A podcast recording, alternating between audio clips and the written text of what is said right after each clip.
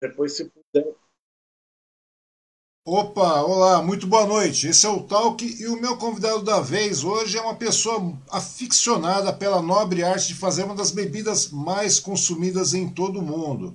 Ele tem a arte de fazer cerveja, mas a cerveja de, de verdade, aquela cerveja de boa qualidade, cerveja artesanal. O meu convidado da vez é o mestre cervejeiro Gleison Santos. Seja muito bem-vindo, Gleison. Como é que vai você? Tudo bom, meu querido? Boa noite, Osmar. Tudo bem e você? Muito obrigado pelo, pelo convite. E em, em participar aí. Opa, eu que agradeço a sua participação, sua disponibilidade, seu tempo, seu aceite, meu querido. Tão logo a gente conversou a respeito disso numa, numa live do, do nosso amigo Flávio, cara. Daí você entrou, comentou, ele fez um comentário a respeito de você ser um fabricante de cerveja, um aficionado por cervejas. E daí eu falei, opa, vamos falar sobre cerveja. Cerveja é um assunto que todo mundo gosta, é um, assunto muito legal e é complicado de fazer cerveja, né, o Gleison? Sim, justamente. Pois é, é um rapaz. Processo um, um pouco demorado, né? É um processo, é, um, não, na realidade não é só demorado, é um processo de arte mesmo. A pessoa tem que realmente saber produzir uma cerveja, tem muitos fatores, né? Eu achei muito boa, sabe? Aquela proposta que veio, falei, pô, cerveja, cerveja, todo mundo gosta de cerveja. Né? A maior parte, não digo todo mundo, mas sei lá, 99% da população gosta de cerveja. E eu falei, nada melhor do que conversar com o mestre cervejeiro, alguém que entende de cerveja realmente. De verdade mesmo, meu muito obrigado por você estar vindo aqui hoje conversar com a gente, expor do seu tempo aí. Maravilha, obrigado. Opa, eu que agradeço. Mas também eu quero agradecer o pessoal que está aqui, que, né, que nos assiste sempre aí e tal, e pedir para que vocês se inscrevam no nosso canal aí no YouTube, né? Cliquem aí no gostei, compartilhem o vídeo nas suas redes sociais, né? Que assim você colabora e incentiva a gente a continuar trazendo mais convidados, conversar mais a respeito sobre vários assuntos muito interessantes aqui na nossa região, muitas pessoas interessantíssimas que existem na nossa região e que muitas vezes passam despercebidas, né? Mas que merecem o nosso reconhecimento.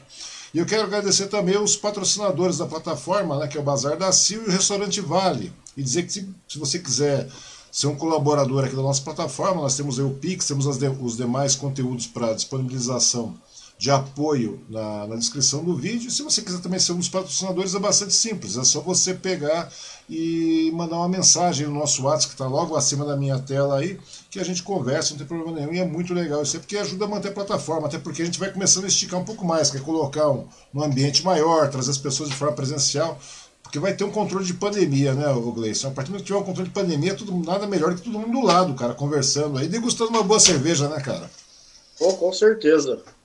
Essa aqui é a grande lógica. Me conta uma coisa, Gleison, antes de tudo, é, qual a sua idade, cara? E você é natural da onde? Eu tenho 41 anos, sou natural daqui de, da cidade vizinha, aqui, Mogi das Cruzes. É mesmo, cara? Você é mogiano que nem eu, então? Sim, sou mogiano. Nasci no Mãe Pobre, né? Ô, oh, cara, na, na Mãe Pobre? Nasci lá também, é, velho. Nasci lá também. Na mãe... A família toda mineira de Santana do Jacaré. É mesmo, cara? Você é mineiro é. também? Oi? Você é mineiro também? E é mineiro. É, a minha família, a família toda é mineira. Né? A família é mineira. Você nasceu aqui, você já é mogiano. Cara, que coisa. Eu nasci na mãe pobre também. Você acredita nisso, velho? Há 53, 53 anos atrás estava lá. Agora é Mogidor, não é isso?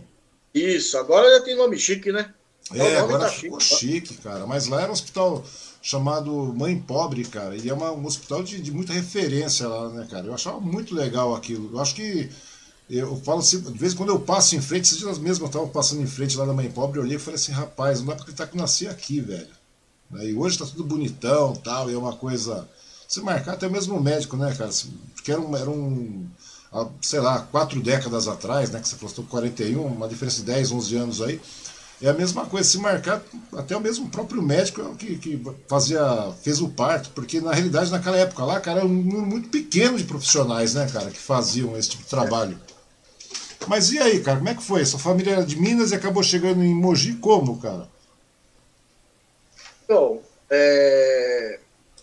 através de tios, né, o pessoal veio, saiu de Minas e veio para Suzano.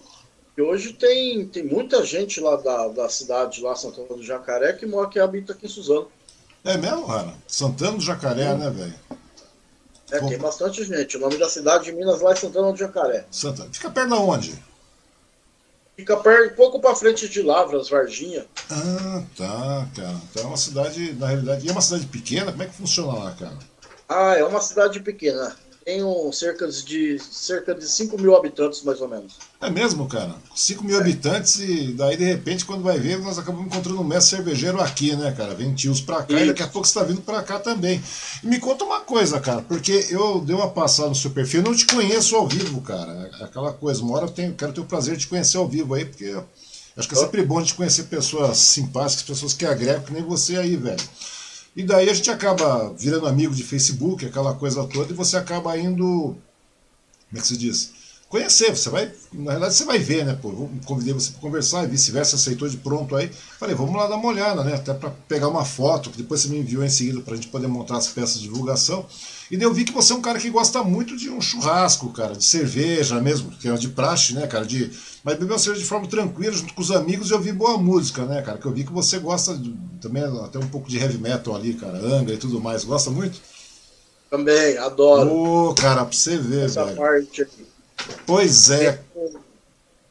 Tem um, um, pessoal aí que às vezes contrata para fazer um churrasco, alguma coisa uhum. do tipo. Pessoal da a, da maçonaria daqui de Suzano. Uhum. Também passo lá o copo d'água para eles lá, às vezes sai um lanche, variados, né? Não só churrasco aí. Uhum. Não, mas aí eu falei, pô, é, é, daí eu falei, tem tudo a ver isso aí, né, cara? Você tem uma, é porque, querendo ou não, o churrasco sempre vai agregado com, a, com aquela história da cerveja, etc. Tal. E eu vi que você é um cara que gosta de cerveja realmente, né, velho? Que você viu ah, uma, uma, porrada de latinha diferenciada lá que você estava procurando, marcas e tudo mais. E eu falei, pô, e o cara é gente boa, porque o cara gosta de som mais porradeira, né, cara? Eu também sempre ouvi som porradeira Sim. até hoje. Inclusive, eu trouxe o Angra pra Mogi uma vez, cara, há muito tempo atrás. Que maravilha. É verdade, cara. A gente, eu e mais o pessoal lá de Mogi, nós fizemos uma porta, trouxemos Angra, trouxemos Viper também em Mogi. Foi uma fase meio doida da minha vida, cara. A gente trazia e tava indo. É uma, casa, uma fase legal, né, cara? E hoje a gente vai vendo aí, inclusive. É, eu falei assim, pô, cara, tem tudo a ver com o cara, cara gostar de cerveja. E eu percebi que de repente você começou a ter uma. uma um, como é que chama? Um prazer a mais pela cerveja. Tanto que você começou a, a a investir nessa, na, na, questão de ser o mestre cervejeiro e começar a produzir uma cerveja. Como é que começou a carreira? Como é que você foi parar nesse mundo cervejeiro? É, eu comecei, assim, a grande parte dos cervejeiros que eu conheço, iniciamos da mesma forma, né? Foi degustando cerveja, uhum. cervejas comerciais que a gente aí, e depois um passo além aí que começamos, comecei a degustar a cerveja e aí despertou o interesse, começar a produção. Uhum. Fiz cursos, então cheguei a fazer dois cursos de produção, depois fui dando uma especializada, fiz curso de receita, eu mesmo crio a, a própria receita, né, do, da, da cerveja que eu fabrico, fiz curso de off flavor, que são defeitos uhum. que a uhum. gente consegue da produção, de alguma forma, na, na, produção da cerveja, produção ou na parte de fermentação, na base, algo assim. Exemplo de um off flavor é que se toma cerveja, é uma contaminação, né? Esse off uhum. flavor, ela pode estar contaminada com diversos, diversos fatores. Um deles é um gosto e cheiro de acetona, é, fósforo queimado, é, a manteiga, Manteiga também? Manteiga. Um off flavor específico que ele dá um gosto de sabor de manteiga. Acetona. Ou seja, tem uma variante enorme também, né, cara, de aromas que podem ter, acabar interferindo dentro da produção de uma cerveja, né? Porque tem uma Sim. diferença bastante grande entre a cerveja que nós bebemos por aí, que é aquela que é engarrafada, envasada aí no, no, pela indústria, de forma industrial, né? A gente estava conversando até um tempo atrás, né? Porque a cerveja, muitas das cervejas, elas têm como base milho ou muitas vezes arroz, né? de uma maneira bastante industrial. E quando você cai para uma cerveja artesanal, muda completamente a, questão de você é, é, como é que chama? Saborear a cerveja. Você passa uma experiência diferenciada. Foi assim que você começou a sentir essa diferença de falar, opa, o negócio não é só não desmerecendo as demais marcas de consumo rápido aí, mas não é aquela cerveja de boteco, é um outro tipo de cerveja, uma bebida realmente corpada, diferenciada. Foi assim que você começou a perceber isso aí, que você começou a correr atrás de mais marcas, de outras cervejas, é, cervejas artesanais? Foi porque é, as cervejas artesanais ela tem os estilos delas, né? Uhum. E aí tem cervejas mais lupulada, que é o que dá um amargor, o lúpulo, né? Que é o que dá amargor e aroma na cerveja. Uhum. Aí tem as cervejas que são mais maltada e cerveja que tem um gosto mais assim de caramelo, um toquezinho de sor do, do próprio malte. Uhum. Mas nesse caso daí, o Gleison, daí cada cervejeiro, no caso, ele também implementa a sua identidade ali, né?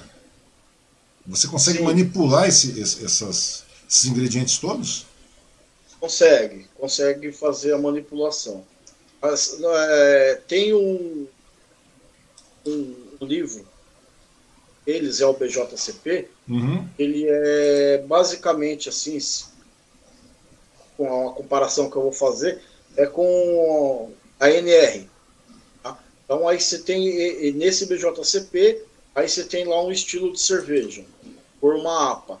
Aí uma APA, aí ela vem as características dela. Ela tem uhum. que ter um. A, o corpo dela, da, da, cerveja, ela é, tem um corpo alto, se, tem, se é baixo, se é médio, a parte do aroma, se é fraco, médio ou forte. Uhum. É, questão de amargor, a cor da cerveja também e o range do teor alcoólico. A cor também é um range, né? Que é uhum. O range que você diz também... é uma escala, né? O range que você Isso, diz é uma, uma escala. escala. É uma escala. É. Aí ele determina lá, eu não vou lembrar, não lembro agora de cabeça, mas vamos supor que seja de 3 a, a 7 ABV, que é o teor uhum. alcoólico. Aí uhum. você tem que fazer a cerveja dentro, desse, dentro dessa limitação, entendeu? Uhum. Você pode fazer em qualquer um desses aí. Entendi. Mas só uma pergunta, é uma coisa que. É, porque muita gente aí, a gente ouve falar muito de cerveja artesanal, cerveja, as, as, cervejas artesanais elas têm um preço um tanto quanto maior do que as demais cervejas, até porque elas têm um, tra, um trato especial, né, um tratamento diferenciado do, da cerveja industrializada. Né? Você me diz Sim. uma coisa, você acha que a questão do alto, porque é uma, é uma coisa que não é todo mundo que tem acesso, a grande verdade é essa. Você acha que a questão do alto preço, assim, porque é claro que tem um trabalho diferenciado em cima de tudo isso aí, se mostra um grande empecilho, assim, para a realidade de muitos, é, é, muitos outros cervejeiros, muitas outras cervejas de qualidade entrarem no mercado, que as pessoas possam vir a, a conhecer realmente a, a bebida em si. Porque você pega uma cerveja é, bastante, é, é, é, bem interessante. Você pega uma cerveja industrializada que vem da Alemanha, que vem da Europa, tudo mais, até mesmo da, da Ásia, é totalmente diferente dessa cerveja que nós temos aqui, né? E ela é muito mais encorpada, ela tem muito mais aquela cara da cerveja artesanal, mesmo sendo uma cerveja industrializada lá na Europa, do que a nossa cerveja é, é, é tradicional aqui, né, cara? O que, que você dá essa diferenciação aqui? Sim, vou falar um pouquinho do lúpulo. O lúpulo uhum. geralmente ele tem, ele é importado, né? Uhum. Temos o lúpulo americano, o lúpulo alemão. Isso é um, um custo, né? O custo dele eu acho que leva um pouco mais aí. Questão de impostos também, essas coisas todas aí. Tendo. Uhum. E daí tudo... Parte do malte também tem, tem uma maltaria que eu conheço só tem uma, que é a Agrária, que ela, se não me engano, é do sul, mas as outras aí é importado. A Cargill é da Argentina, aí tem os maltes aí, belgas aí, é da, da Bélgica. Uhum. Ou seja, então isso aí, isso, isso aí acaba influenciando demais no preço da cerveja aqui na, no mercado brasileiro? Influencia. Creio que influencia. E às vezes a gente pega um,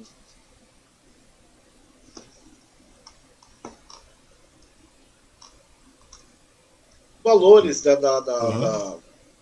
da, da, cerveja, expedientes para poder fazer, né? Às vezes compensa mais comprar uma saca de 25 mas às vezes, que nem o meu equipamento é para 20 litros só, eu faço apenas 20 litros por, por vez. Uhum. Eu não uso tudo isso de malte. Tem uma grande variação de maltes também. tem um dos maltes mais claros, que é o Pilsen, base, hum. até o mais escuro aí, que é uma, um sabor, um aroma de chocolate, café, essas coisas. Pois é, uma coisa que você acabou de falar que me, que me, me bateu uma certa dúvida agora. Quando você fala, pô, eu consigo produzir até 20 litros de cerveja, não é isso? E quando você falou, pô, vou comprar uma saca de 25 quilos de, de lúpulo, de malte, ou seja, do, dos ingredientes, dos insumos necessários aí, de boa qualidade, para você poder gerar, produzir uma boa cerveja.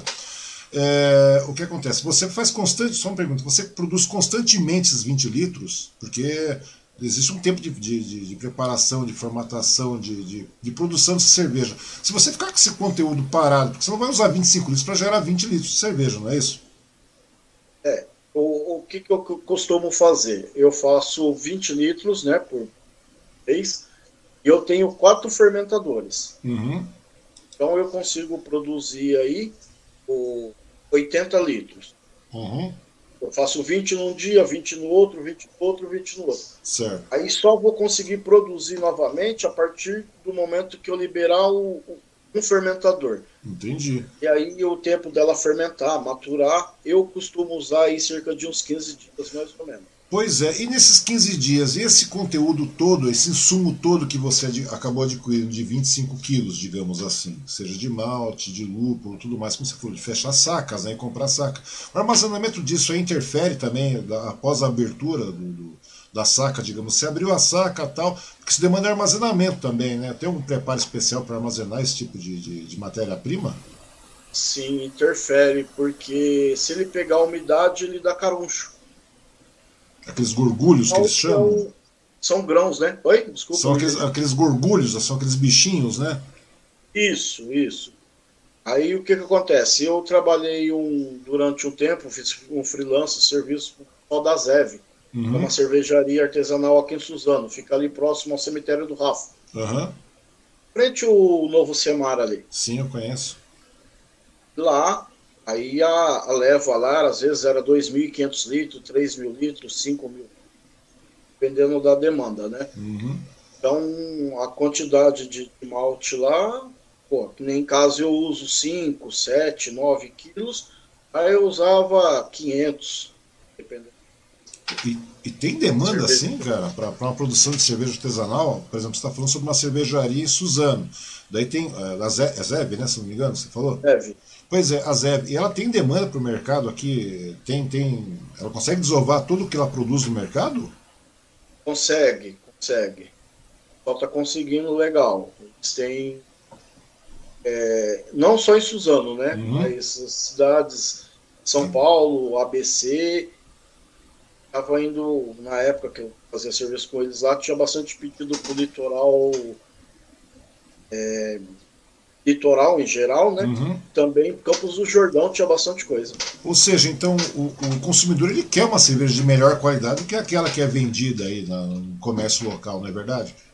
Olha, o que eu tenho observado aqui na região está crescendo bastante. Ou seja, na realidade é uma questão de falta. É, é aquela coisa né, que a gente estava conversando.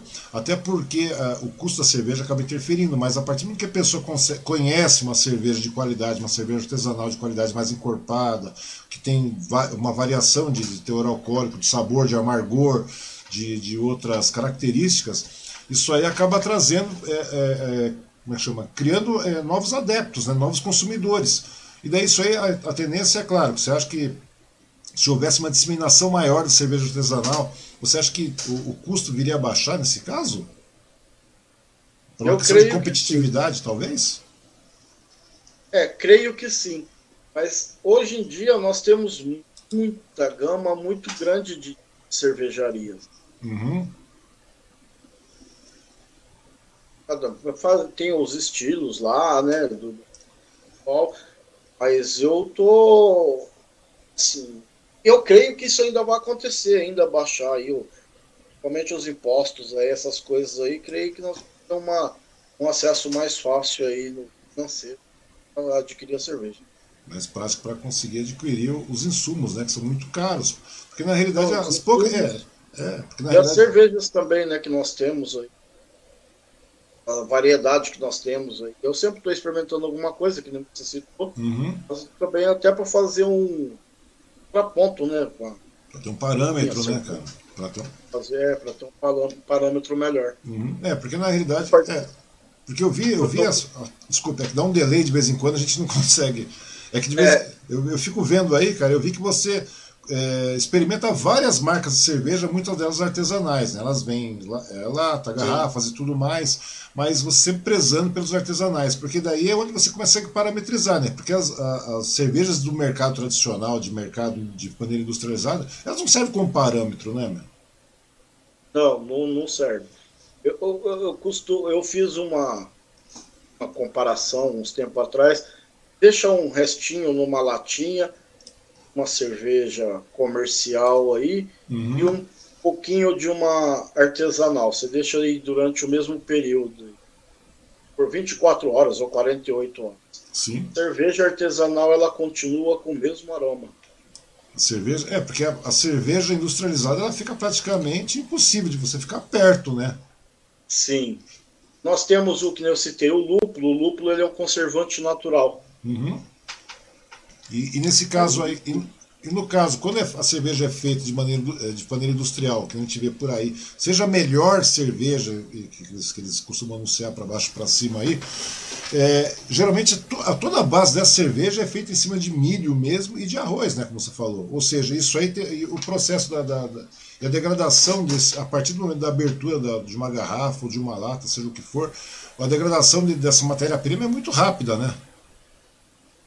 É, creio eu que seja mais rápido, né? Apesar que eles devem fazer o processo de pasteurização, que aí ela dura um pouco mais. Uhum. Em relação a isso, eu não tenho muito conhecimento. Mas hoje também nós temos cervejas aí é, comerciais, que são as puro maltes. Essa não tem mistura de, desses de arroz, milho, etc. Essas puro malte. Puro malte é só o malte de cevada mesmo, lúpulo, uhum a levedura e água. Tá, mas, mas é essas. É da pureza alemã. Aham, mas. Opa!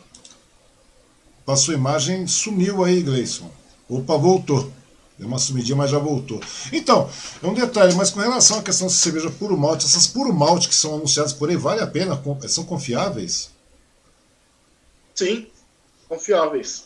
Desde, desde aquelas mais comuns, tradicionais, que ninguém por exemplo, porque hoje você pode pegar as, as, as marcas tradicionais Brahma, Skol, é, até mesmo a Proibida lançou uma marca puro malte. Todas elas seguem um diferencial que dão um peso maior, e, e ou seja, é, só interfere no sabor a questão do puro malte ou você acha que ela interfere no contexto geral, no corpo da cerveja? Ah, deve ter, interfere também no corpo da cerveja, porque o, o o milho, o arroz, essas coisas, eles são não fermentáveis, né? Uhum. Não, são, não são produtos maltados. Sim. Produtos maltados. Então interfere, deve ter alguma, alguma, tem alguma diferença assim no corpo da cerveja. Uhum. Ô, ô Gleison, uma pergunta interessante todo mundo quer saber, né, cara? Eu tava. Eu assisti várias vezes, como eu te falei, já fui procurar saber, inclusive em Guaianazes tem um, um, outro conhecido de muito tempo que ele começou a fazer cerveja artesanal em casa também, tá? de maneira bem modesta. Mas qual, como é que é feita uma cerveja artesanal? Porque o método industrial a gente já vê, são geralmente são aqueles barris enormes, aqueles tanques enormes, a fermentação é feita acelerada, não é verdade? Porque têm uma demanda muito grande. E no caso da cerveja artesanal, isso não acontece. Como é que é feita uma cerveja artesanal? Como é que começa o processo de uma cerveja artesanal? A minha eu faço numa panela, num caldeirão, merendeira, uhum. de alumínio mesmo. Faço numa panela daquela. Mas daí... O processo uhum. de cozimento né, do, do malte. E aí, a hora que você moe o malte, ele é extraído do amido, você coloca ele numa, numa determinada temperatura, esse amido transforma em açúcar.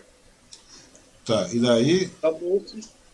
Aí depois você retira os grãos, faz a lavagem, faz a, a clarificação dela, uhum. e aí vai para o processo de fervura. Você acrescenta mais água, né, de acordo com uhum. e aí na fervura você vai adicionar os lúpulos Aí o lúpulo primeiro é o que dá amargor, depois se adicionam para dar aroma.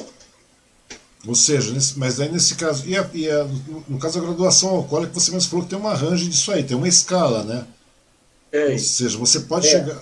A gente pega essas cervejas tradicionais de mercado, aí elas têm uma, uma graduação de 4 graus, alguma coisa assim. E você consegue esticar até quanto isso? Olha, a cerveja, o teor alcoólico mais alto que eu fiz foi de 13%. 13% de teor alcoólico, ou seja, a pessoa realmente ela consegue realmente ficar meio alta tomando cerveja dessa vez. Fica.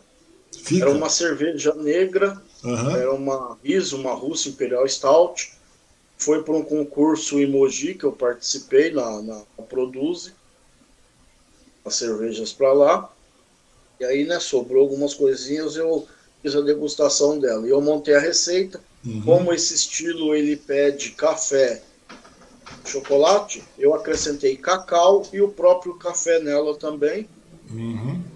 O, a quantidade de malte, malte base, por exemplo, é que vai me determinar o tanto de açúcar que ela vai produzir. Uhum. Depois de eu jogar no fermentador, a partir do, do depois do coloco posto cervejeiro, né, dentro de um, uma barrica, coloco o fermento, que é a levedura. Sim.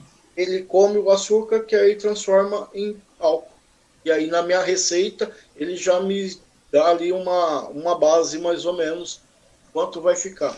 Ou seja, faço... nesse caso é tudo matemático que você está fazendo, não é verdade? Quando matemático, você é. é matemático o negócio. Matemático a parte da receita, né? Porque uhum. a parte da produção é química, né? Sim, sim, não, mas a questão de, da, da, quantidade de malte, etc, tudo mais, para gerar a quantidade de açúcar, para gerar depois a quanti, quantidade de álcool, é uma questão matemática, que você tem que sentar e realmente ficar é, é, é, especificando, porque não tem, digamos assim, você uma vez, você vai, é uma questão de tentativa e erro, pelo que eu estou entendendo. Você testa a receita e você vai verificando a quantidade que você, para você é, ter um bom sabor, um bom corpo, uma boa graduação alcoólica que, que atenda determinado mercado. Por exemplo, é tudo uma questão de matemática mesmo, de você chegar e começar a colocar é, no papel isso aí e ficar calculando, né? Tem o, os facilitadores aí, né? Tem aplicativos hum eu, eu monto a minha receita em cima de aplicativo ou eu tenho uma, também uma planilha de Excel que foi conhecida pela Márcia Neri, que foi curso, uhum. curso de receita eu fiz com ela, ela me disponibilizou essa planilha. Então eu só vou alimentando ela com as informações, aí eu já vou ter uns parâmetros lá, ela já é já faz o cálculo, né, para mim. Uhum. Mas assim, se você quiser fazer alguma coisa fora dessa, dessa parametrização, ou seja, aí vai na base do experimento, não é? Sim.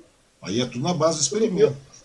É, e eu também, tipo assim, eu sigo a risca geralmente o BJCP, que os uhum. parâmetros estão em cima dele, né? Caso dessa planilha e do ativo. Mas nada impede também de eu fazer uma cerveja aí fora desses padrões. Uhum. Só não é aceitável para concurso. Eu vou participar de um concurso agora em Jundiaí, semana no sábado agora, próximo sábado Sim. vou lá para minhas cervejas lá. Na outra semana vai sair o, o julgamento lá. Então, e eles pediram para seguir o BJCP. Então eu montei minha receita em cima do BJCP. Uhum. Aí eu vou estar tá terminando a fermentação dela. Aí eu vou fazer a carbonatação, né, que é a parte de a gerar o, o gás, Sim. a espuma, aquelas bolhas, eu vou fazer carbonatação forçada, que aí eu injeto o CO2 direto nela.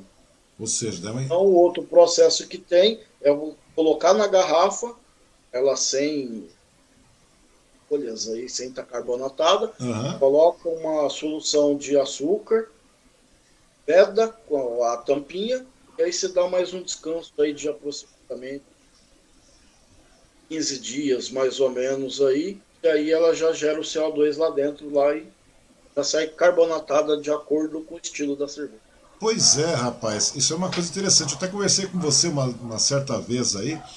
É, já, já teve problemas, porque esse camarada meu de Guianazes, de muito tempo atrás, ele fazia esse processo, né? ele acabava é, colocando é, é como é que chama que você fala, solução de açúcar aí.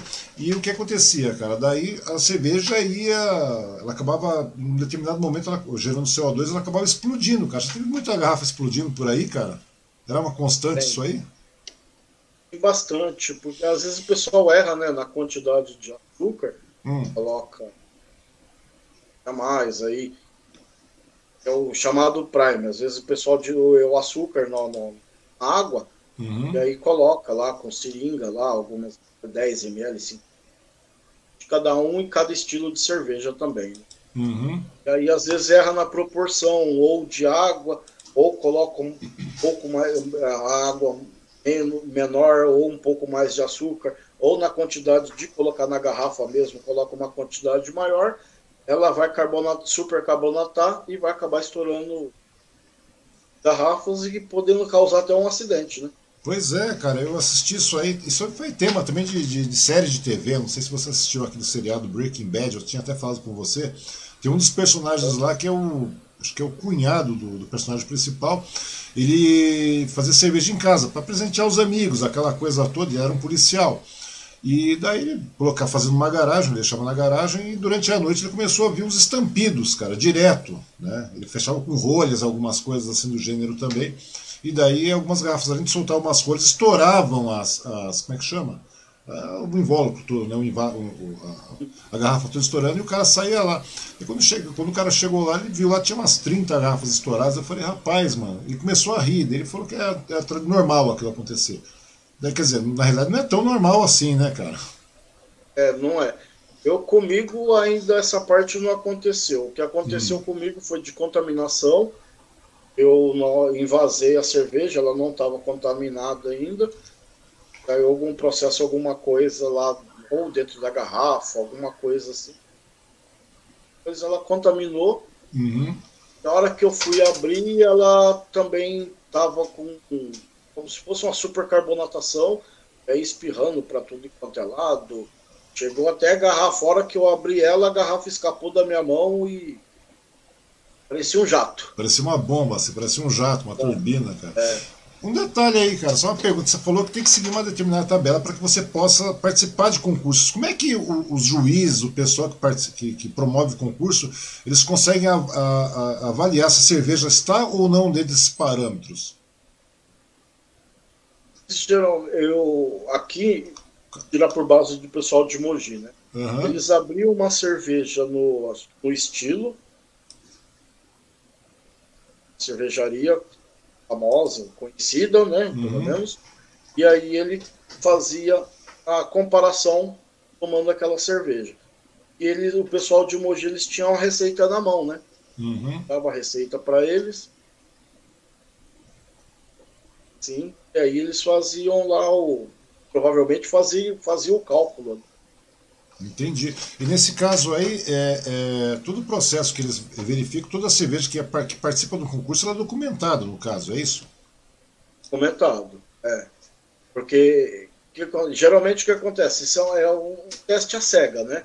Uhum. Aí a gente manda só a amostra da, a, da cerveja e o, pessoal do concurso que determina quantas garrafas são, de L, aí você manda lá, eles geralmente pedem um pouco a mais, porque às vezes abre a primeira, tá, não tá legal, não carbonatou direito, uhum. carbonatou. Aí já tem outras opções, né?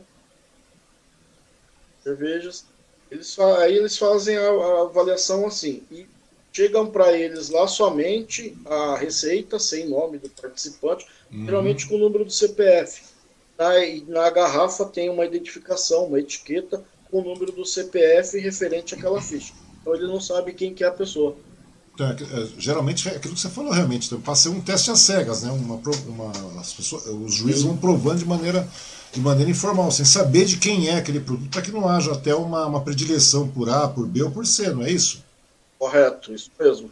Uhum. E no caso aí, é, cada vez que você participa de um concurso desses, né, você acaba recebendo uma certificação, alguma coisa assim, ou acaba te graduando numa escala entre, entre os mestres cervejeiros, alguma coisa. A sua cervejaria não, passa? Como é que funciona esse processo? Essa parte, essa parte não.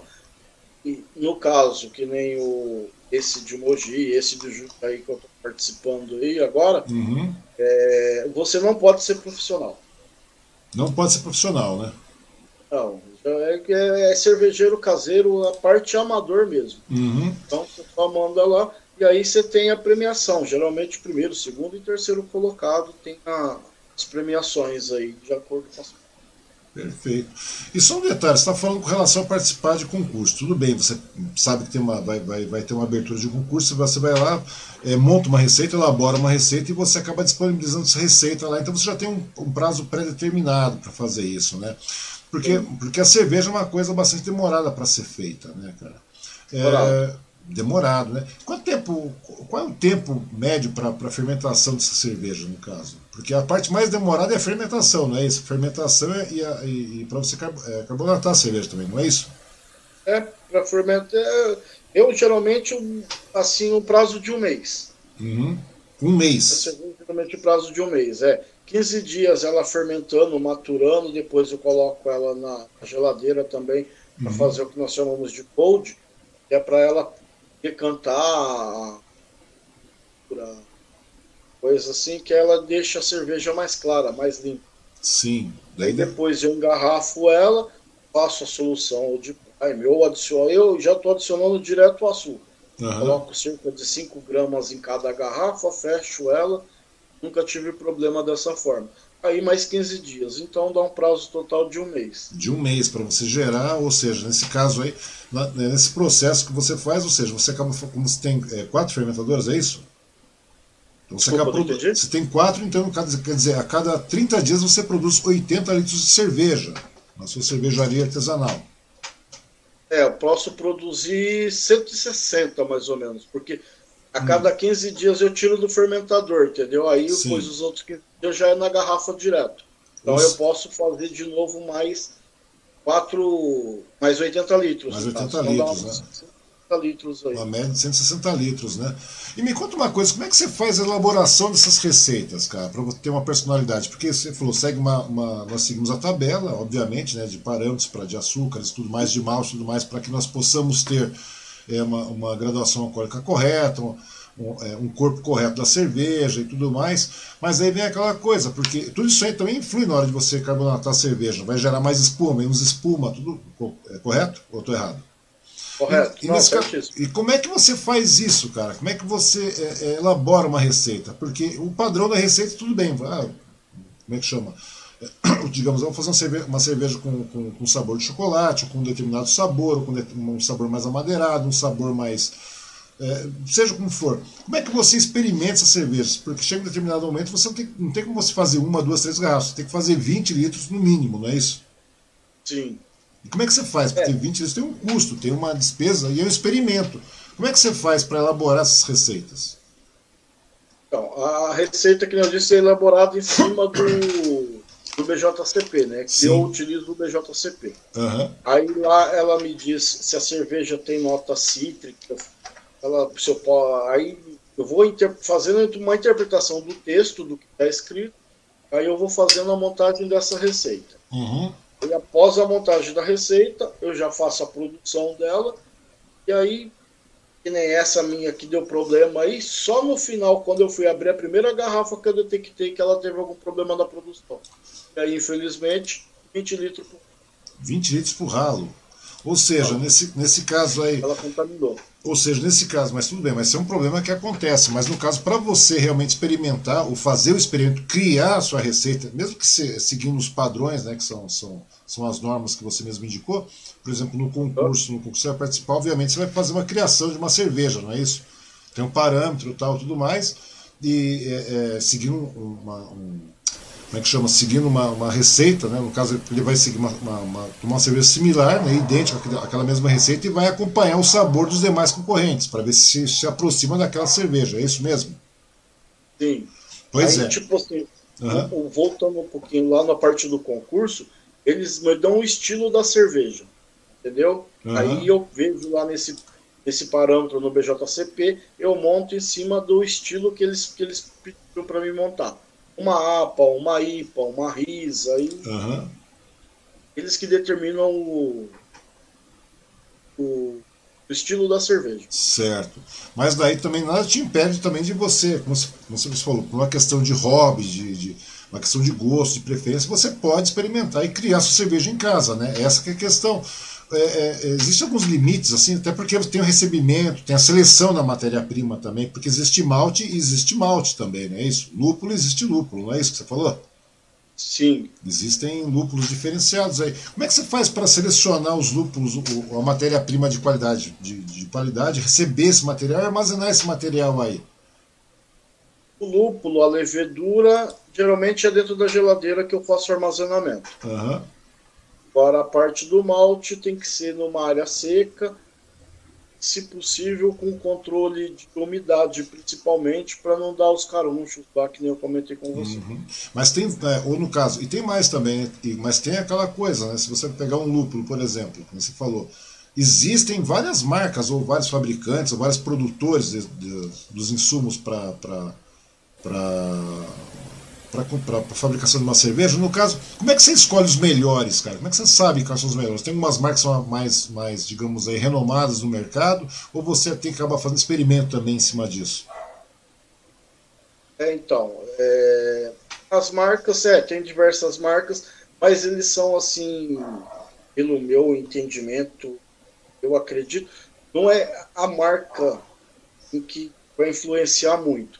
É mais a safra, uma safra mais nova, ele tem mais aroma, vai ter mais sabor. É... E o, o país de, que ele veio também determina o, basicamente o tipo que ele é. Tem o, o americano, o lúpulo americano, ele tem muitas notas cítricas. Uhum. E já um lúpulo de outro local, de Alemanha, por exemplo, ele não é tão, não tem um alfa-ácido muito alto, que é o que dá amargor, e ele uhum. também já não tem mais essas notas cítricas. Então, ou seja, depende muito da, da, da origem da, da, de cada, de cada matéria-prima, não é isso? Isso influencia para todos, no caso, a gente está falando de lúpulo, tal, etc. Mas em todos os, é, é, em todos os quesitos que detém a, a, na construção da cerveja, tudo isso aí é muito importante, saber de onde está vindo e quais, principalmente com relação à questão de lucro e tudo mais, é a questão da safra. Sim, a safra, geralmente é a safra mais nova, né? Uhum. Eu procuro pegar os lúpulos, assim, para comentar com o pessoal, a hora que eu vou pedir. Ó, a safra de quando que é? Ó, a safra é de 2019, por exemplo. Uhum. Ah, mas eu tenho aqui a de 2021, 2020. Certo. 2021 é raro achar, né? Porque nós estamos no 2020. Ah, então eu quero. Aí eu procuro pegar de 2020, então. que ele está mais fresco. Uhum. Ou seja, mas você também consegue ter bons produtos com safras anteriores, digamos assim, porque daí vai mudando também e vai dando uma, uma característica diferenciada ao produto, ao produto final, não é isso? Desculpa, Osmar, eu não entendi a sua pergunta. Não, a, a pergunta é assim: você está falando pegar uma safra de 2020, por exemplo, a mais, mais recente. Se você pegar safras anteriores, você deve encontrar safras, de, se você está para, parametrizando 2020, deve ter 2018, 2017 também, não tem? Algumas é. safras. E daí isso aí também influencia bastante no produto final para a criação de uma cerveja, uma cerveja, digamos, limitada, assim? Porque acaba sendo reaproveitado esse tipo de conteúdo e acaba gerando um novo tipo de cerveja, talvez, uma, um sabor diferenciado, porque o sabor muda, né? É, o sabor vai mudar, principalmente a parte do aroma, né? Essas coisas. O amargor não vai ficar tão evidente. Uhum.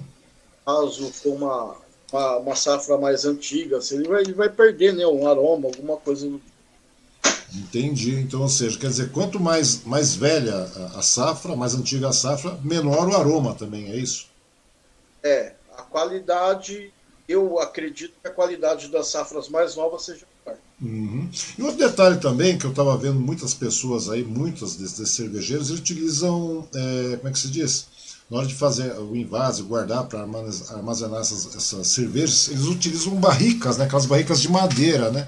Isso aí é, é, é, é parte importante na definição de uma boa cerveja artesanal ou ela não é necessária? Então, é de acordo com o estilo da cerveja. Tem essa risa aí que eu citei para você, que é uma cerveja negra, né? o estilo dela, uhum. ela você pode colocar umas notas amadeiradas nela. Então você pode colocar lá num carvalho, por exemplo, no carvalho americano, por exemplo, ela vai pegar o, o sabor amadeirado da, da, do barril, né? Entendi. Ou seja, no caso não é... são, no não caso é são é pra... todas as cervejas do concurso, no caso, aí fica a critério de cada um. Uhum. Mas vamos supor, uma IPA, por exemplo, uma Pilsen, colocar lá no a madeira, ela vai pegar o, o, o amadeirado. uma coisa já vai ser eliminado porque essa cerveja ela não tem notas amadeiradas. Entendi. Ou seja, nesse caso é mais uma característica do fabricante, não é isso? Pelo que estou entendendo? Fabricante não, do estilo da cerveja. Sim, no caso. É, mas digamos, quando você está falando, tá falando de cerveja artesanal, geralmente é aquela coisa, a pessoa coloca o seu toque pessoal na cerveja. Ah, não. E sim, de... é. Então é a mais... pessoa também pode colocar, não tem problema nenhum. Desde que não, assim, não seja né, para um concurso, alguma coisa do tipo, não tem problema. A pessoa gosta do, daquele estilo, quer fazer um experimento né, Uhum. com notas amadeiradas numa Pilsen, por exemplo, pode fazer, não tem problema nenhum, nada impede. Nada impede que a pessoa vá é, fazendo experimentos com a, com a sua bebida, com a sua, com a sua cerveja, no caso, né? Porque eu vi que tem Sim. muita gente que utiliza madeira. Eu falei, pô, mas isso aí não deve ser um padrão de cerveja, né, cara? Para a construção de uma cerveja Então. artesanal. Porque se você É, coloca. tem, no- tem, tem a, a- a- Vou te cortar, mas tem Uhum. as opções também da parte do barril, que nem você citou, Sim. e tem os tipos de carvalho, por exemplo, que você coloca direto na maturação da cerveja também. Aí, em vez de você colocar a cerveja dentro do, do carvalho, você coloca o carvalho na cerveja. Você faz o inverso, né? Faz o inverso. Faz o inverso. Isso aí, e essa inversão causa uma, uma, uma, uma mudança bastante grande no, no produto final, Gleison? Olha, creio eu que eu nunca utilizei, tá? Uhum. Ainda não utilizei, mas eu tô com um projeto aí para ser utilizado. Até estava comentando, conversando hoje com o Gabriel aí, é grande amigo.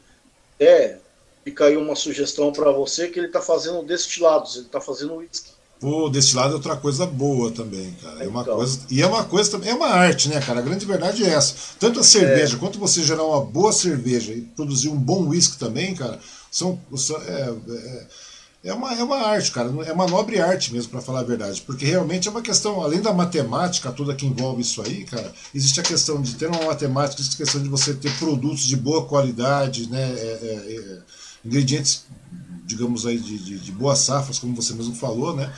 E, meu, é muito complicado fazer esse tipo de coisa, porque é diferente. A gente está acostumado a viver de uma maneira muito rápida, né? Consumindo muito rápido em boteco, no bar, na, na- no restaurante, no dia a dia. Você compra uma garrafa de uísque, sei lá, você pega uma marca conceituada, mesmo a marca mais conceituada do mercado, ela não, não chega aos pés de, uma, de um de uísque artesanal. Da mesma maneira que você pegar a melhor cerveja, a cerveja mais. é, é, é, conceituada no mercado tradicional, ela não chega aos pés de uma, uma boa cerveja artesanal, né? Verdade.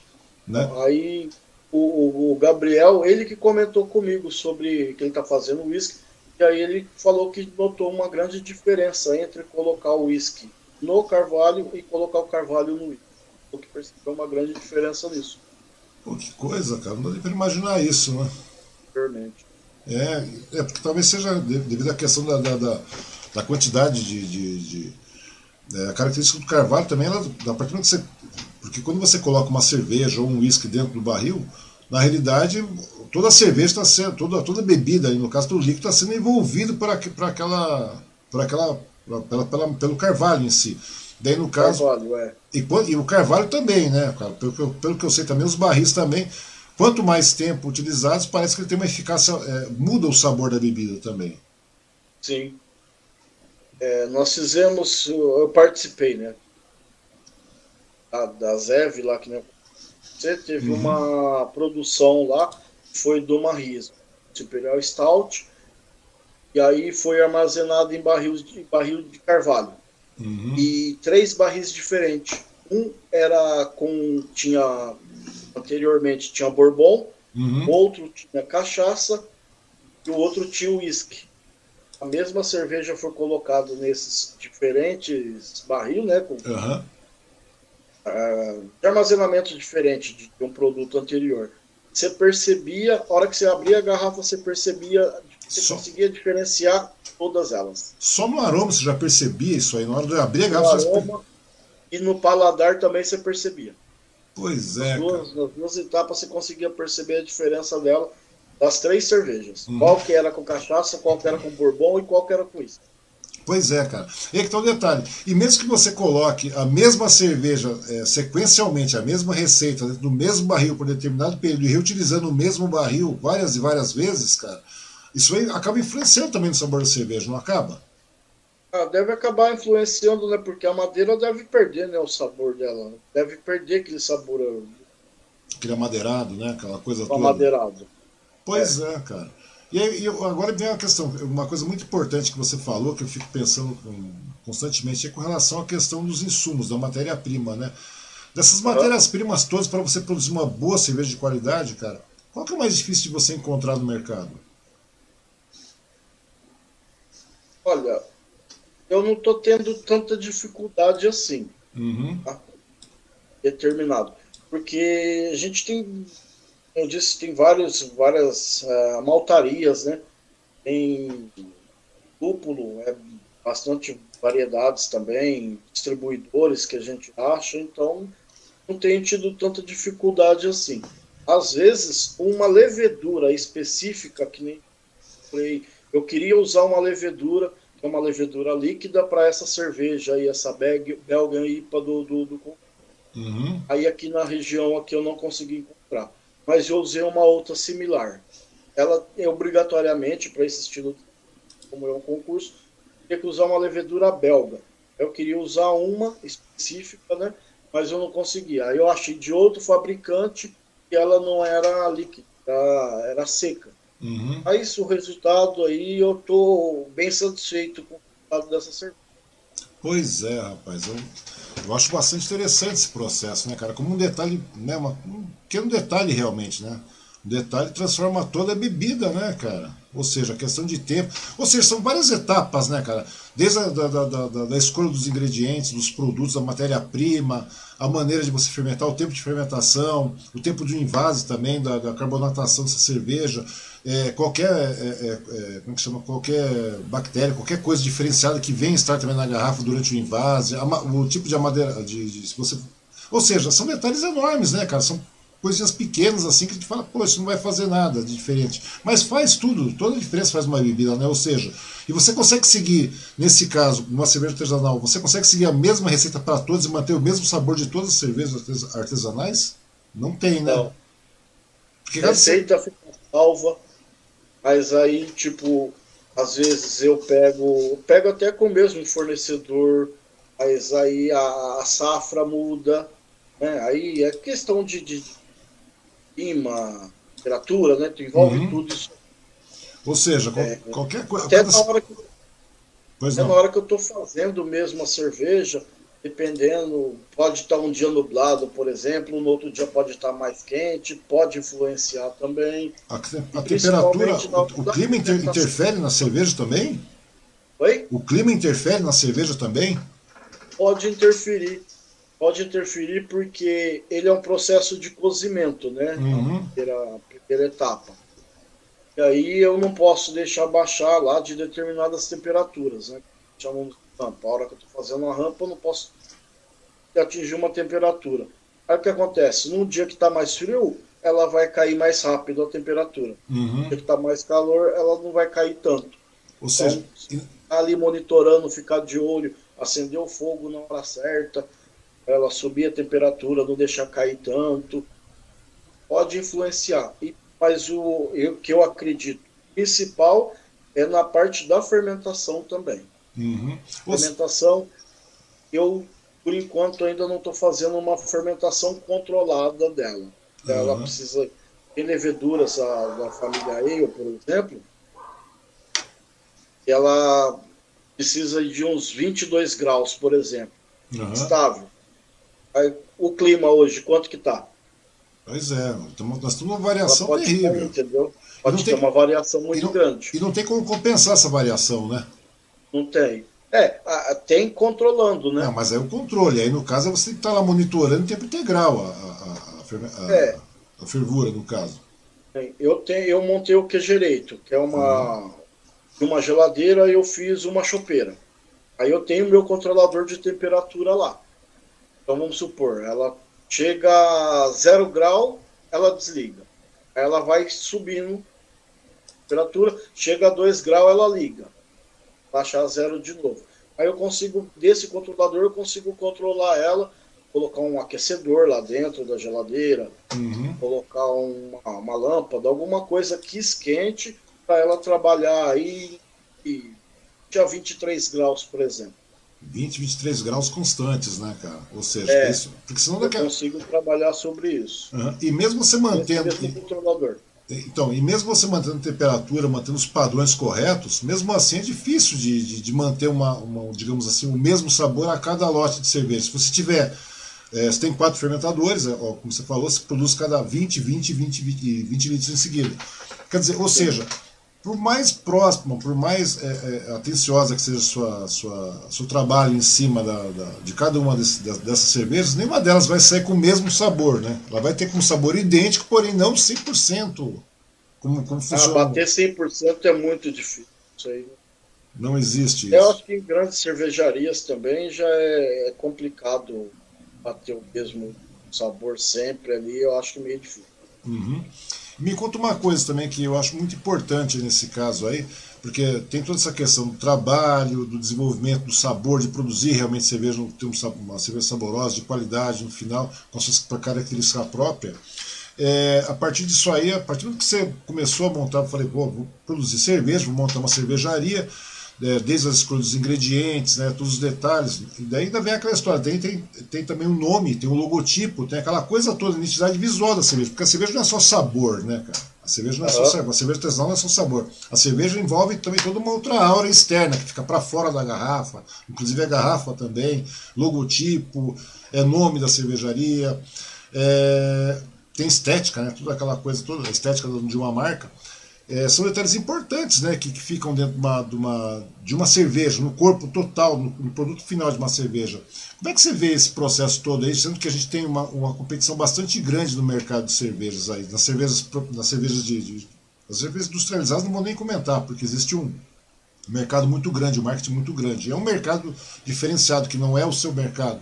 Mas mesmo assim, no mercado de cervejas artesanais, existe uma gama bastante grande de, de, de, de marcas, né, cara, que investem também pesado em, em, em marketing e tudo mais. Como é que você fez para para chegar nesse ponto? Porque até o momento, até no concurso tudo bem, é só CPF, nu- CPF e um número, para não identificar. Mas a partir do momento que você é, é, queira distribuir essa cerveja, nem que seja para os amigos, ou para consumo próprio e tudo mais, por uma questão até mesmo de satisfação, você tem que pensar em tudo isso aí. Como é que foi esse processo para você criar logotipo e tudo mais?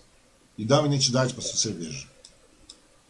O meu logotipo, né? Eu, os amigos recebem uma cerveja, ela já vai com rótulo, vai com logotipo, nossa colinha, uma coisinha bacana. O Aham. meu logotipo fui para um, um profissional da área de, de designer, ele que criou para mim. Aí eu fui dando as ideias para eles de ele como criar, né? Aham.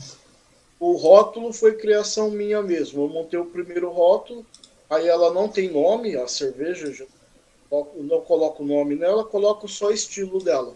Uhum. Aí eu acrescento nela alguma coisa e vou alterando as cores. Vai alterando as cores, no caso. Basicamente, é, basicamente a minha é isso aí. Mas eu vou falar para você, eu já comprei muita cerveja só por causa do rótulo. O visual da cerveja me atrai muito. Pois é, cara. Nada- É porque, querendo ou não, a embalagem da cerveja é o rótulo, É né, cara? É o rótulo, né, cara? Você pode ter um produto maravilhoso, se tiver numa garrafa sem marca, sem nada, apenas com uma etiqueta qualquer, ela passa batido muitas vezes, cara. Na maior parte das vezes passa batido. Você não sabe o que tem lá, você não sabe as informações, você não tem. é, ela, ela acaba não trazendo um peso e a credibilidade necessária. Ou seja, é, como é que você pretende fazer para manter isso aí, nesse caso aí? Você acompanha o mercado? Como é que você vê o mercado de, de rotulagem de cerveja aí? Não- essa parte eu não acompanho muito, né? Na parte Hum. do, do- da criação. Mas deve ser algum. O pessoal deve ter uma, uma equipe de, de são um designer, alguma coisa assim. Deve mandar para alguma. Alguma. Algum. Contratar, né? Um Não, não. profissional de uma agência, isso. Ah, Essa parte aí para poder fazer a criação do rótulos para eles. Sim, e nesse caso aí, porque até o momento, é, como te falando, você monta o rótulo e tudo mais, até por uma questão de satisfação pessoal, porque você produz cerveja para consumo próprio, não é isso? Consumo próprio para presentear os amigos como se fosse um presente artesanal, uma forma carinhosa de, de presentear os amigos, né? E aí vem a questão, né? Por que, que você não comercializa? O que, que te impede de comer- comercializar essa cerveja que você produz hoje? É, nós temos um registro, é o uhum. mapa. Toda cerveja, para ser comercializada, ele tem que ter esse registro do mapa. E aí envolve o mapa, envolve tudo, vigilância sanitária, diversas outras coisas. É que nem eu, faço a comparação do CIF, né, que é da Sim. carne, e o mapa é da cerveja. Tem que ter essa, esse negócio rigoroso, por quê? Porque é um produto alimentício, você está jeito aquilo. Pode ter de saúde, alguma coisa devido a isso. Uhum. Para mim tirar o mapa aí se tudo de aço inox, tem aí tem tudo um custo bem mais alto sobre isso.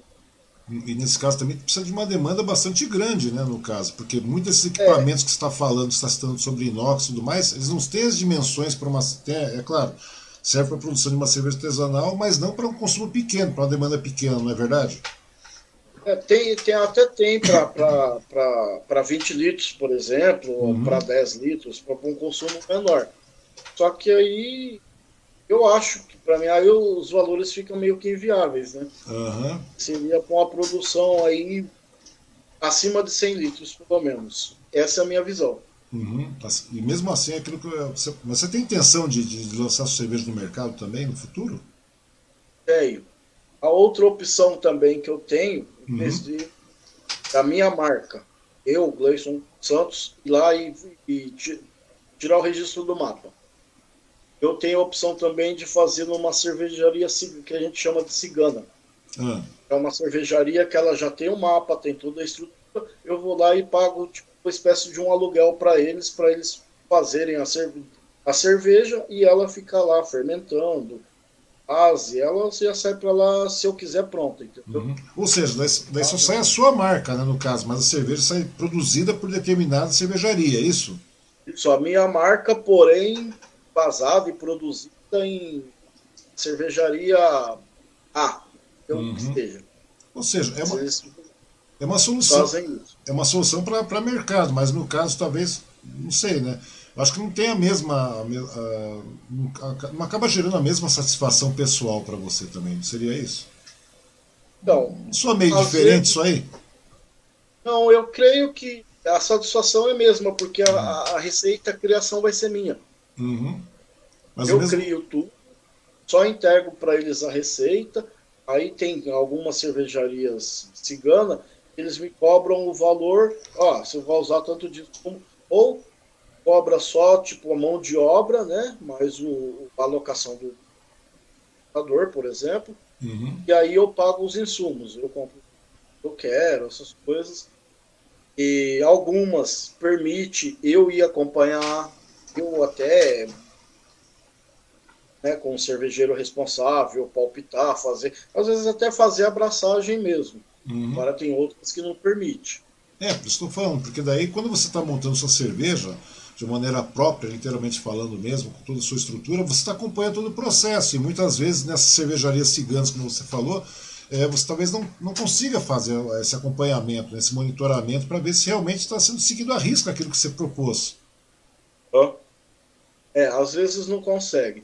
Eu tenho conhecidos aí, né, cervejeiros que eu já trabalhei com eles, até o Jorge mesmo, ele agora é residente aqui em Mogi aqui. Uhum. Ele foi um dos meus primeiros cursos de meu segundo curso de produção eu fiz com ele. Ele já tem a marca da cerveja dele, ele faz cigano. Pois ele é. consegue acompanhar as braçagens. E consegue acompanhar tudo. E o resultado, chega o resultado final chega bastante próximo daquilo que ele deseja, não é verdade? Chega, chega sim. Me conta uma coisa, você, já, você falou para mim que você está há praticamente um pouco mais de quatro anos produzindo a sua cerveja, não é isso? Sim. E como é que foi a receptividade disso aí? Porque tem muita gente aqui nos comentários aqui falando que você é top, além de churrasqueiro, é o cervejeiro, é cozinheiro, é, tá, tem pessoa perguntando quando é que a de maracujá fica pronta, dá até briga quando fica pronta, né? Tem de rapadura, tem, tem muita, tem cerveja temperada, que mais aí? É, é uma infinidade de pessoas aqui mandando comentário. Ou seja, É, é, claro, muitos são amigos e tudo mais, a gente agradece a participação de todo mundo, eu acho muito legal isso, o reconhecimento, mas aquelas pessoas que são seus amigos, você obviamente já presenteou, porque muitas delas já tomaram sua cerveja, já beberam sua cerveja. Como é que é a receptividade do mercado em geral, das pessoas em geral que não conhecem o seu trabalho, que não conhecem o Gleison tal e tudo mais, como é que é a receptividade dessas pessoas para cervejas que você produz? Para eles conhecerem ou não entendi? Não, não, não. A pergunta é assim: como é que está sendo a receptividade? Porque você já levou a cerveja, porque eu estou vendo que tem muitos conhecidos, muitos amigos aqui que estão na, na, transmissão, que já assistiram, que já, já sorveram, já beberam, já experimentaram a sua cerveja tal e tudo mais. A gente sabe que é boa, né? dá para perceber que é muito boa pelo, pelo volume de comentários aqui. Mas, no geral, como é que é a receptividade das pessoas no, é, é, é, que não fazem parte do círculo? Porque você presenteia, muitas vezes está presenteando um amigo, está presenteando um conhecido, tal, tudo mais, um amigo de um amigo, etc. Como é que a receptividade desse, dessa sua cerveja produzida? As pessoas As gostam? gostam. Geralmente, a hora que provam, é, assim, é questão de paladar, né? Uhum. Falou muito. A gente fala, ah, não gosto de cerveja artesanal porque cerveja artesanal é forte. Não, tem cerveja artesanal, ela tem uma graduação alcoólica menor do que uma cerveja comercial, por exemplo. Uhum. Aí às vezes o pessoal confunde muito. Eu tô vendo a parte do amargor com a com o teor alcoólico. Uhum. Ah, tal cerveja aí ela é, ela é mais forte. Não, ela não é mais forte, ela é mais amarga. Aí o pessoal vem recebendo bem, a gente troca de informação. Nem sempre quando eu conheço alguma pessoa nova, Aí alguém comenta, um amigo né, comum que apresenta, ó, oh, o rapaz aí é cervejeiro, faz cerveja. Pô, aí hum. quanto, né? A princípio. Aí essa curiosidade, ó, mas como que faz? Aí explica um pouquinho. Pô, ah, mas o meu negócio mesmo é beber. Só que cerveja, aí tem, né, alguns que já degustaram cerveja, outros não, outros, né, ela faz Assim, fala, ó, começa por esse estilo, experimenta esse estilo primeiro, experimenta o outro. E aí vai achar um. Com certeza a pessoa vai achar uma cerveja do seu paladar adequado aí na, na parte artesanal, porque a gama é muito grande. Pois é, e nesses quatro anos e tanto, já que trabalhando com cerveja, produzindo cerveja, quantos estilos você já produziu aí, o Gleison? Olha, cerca de umas 16. 16. A última agora foi é, 16 estilos. Dentro de um estilo tem algumas variações. Eu já fiz uma American IPA, por exemplo, com raspa de laranja. Com raspa de laranja? É, um toquezinho mais cítrico. Já fiz também uma American IPA com pimenta dentro de moça. Sério, cara? E como é que é? é, é eu, acho, eu isso eu acho legal, cara, da cerveja artesanal. Você, você pode experimentar N, N ingredientes, né, cara? É uma coisa muito legal a questão da cerveja. É aquela... E, e, e aí que tá o detalhe, cara. Como é que é? O pessoal prefere mais as cervejas mais amargas? Como é que você vê a receptividade do público em relação às cervejas? Você tá falando, ah, sempre encontrar uma cerveja que cai no seu gosto tal, e tudo mais. Mas as cervejas, é, é, no caso aí, como é que você vê? Você acha que tem um público maior, um consumidor maior para cervejas mais amargas, etc., ou essas mais tradicionais, digamos, sabores mais comuns? Olha, eu trabalhei durante um ano, um ano e meio mais ou menos. Uhum. Eu, eu, trabalhei lá no, no CASP, no Cerveja Artesanal São Paulo. Uhum. Com a pandemia aí fechou as portas. Lá só servia cerveja artesanal. E trabalhei lá um, um ano, um ano e meio mais ou menos. Não tenho. Essa pergunta é muito complicada. Eu não tenho como te responder o público, a variação é muito grande. É muito grande, né? Ou é, seja, então quer a variação de cerveja é muito grande. Aí eu, particularmente, já, quando eu iniciei, eu iniciei por uma cerveja de trigo. Uhum. Que não é tão amarga assim. Característica dela, ela tem um notas de banana e cravo. É uma infinidade de variantes, né, cara? Tô... Tem. Não, é, quando você está falando sobre cravo, banana tal e tudo mais, eu falo, rapaz, mas fica passando pela minha cabeça uma infinidade de variantes, né, cara? De ingredientes variados tem, aí. Tem muita coisa. Tem muita coisa. Tem, nossa, é, é infinitas coisas que você pode usar. Tem cervejeiro que usa boldo na cerveja, pra você ter uma ideia. Eu já usei alecrim. Alecrim também, cara? Já usei alecrim. Eu fiz uma cerveja com essa APA minha de maracujá. A uhum. primeira vez eu coloquei alecrim nela e o maracujá. Pô, que coisa, cara. Inclusive... Eu fui vendo esses negócios de área que eu gosto muito. Uhum. Eu estava assistindo aí de um chefe de cozinha famoso aí, e ele fez uma caipirinha maracujá, açúcar mascavo na brasa, na brasa para dar uma caramelizada no açúcar de maracujá. Ele fez uma caipirinha e acrescentou o alecrim. Falei, eu vou fazer uma caipirinha, né, mais ou menos nesse estilo. Uhum. Tomei a caipirinha, gostei do, da combinação. Falei, agora eu vou fazer uma cerveja. Aí me deu, apertou a ideia de fazer a cerveja. Pois é, cara. Tem bastante pessoas aqui, inclusive o Thiago Sampaio está falando, Wang, a cerveja depende do acompanhamento que você vai colocar na mesa, tem gosto para tudo. Tem sommelier de cerveja também, né? Para cada comida tem uma Isso. cerveja, para cada temperatura tem uma. Ou seja, os pratos também vão gerando novos sabores de cerveja, né? Com certeza.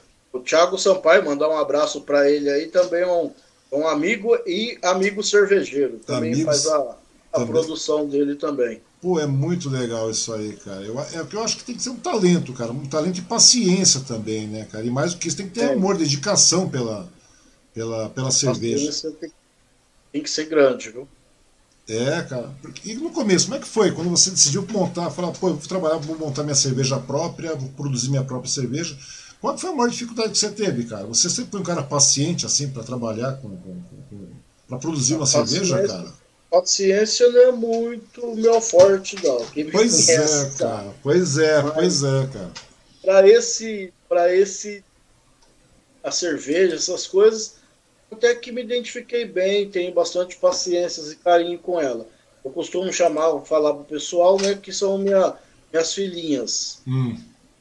Tem uma tá fermentando lá, tá sendo bem cuidadinha lá, até cobertor eu coloquei para ela, para não passar frio. Pois é, cara, porque tudo, querendo ou não, parece que é tudo uma criação à parte, é tudo vira cria, né, cara? Sim.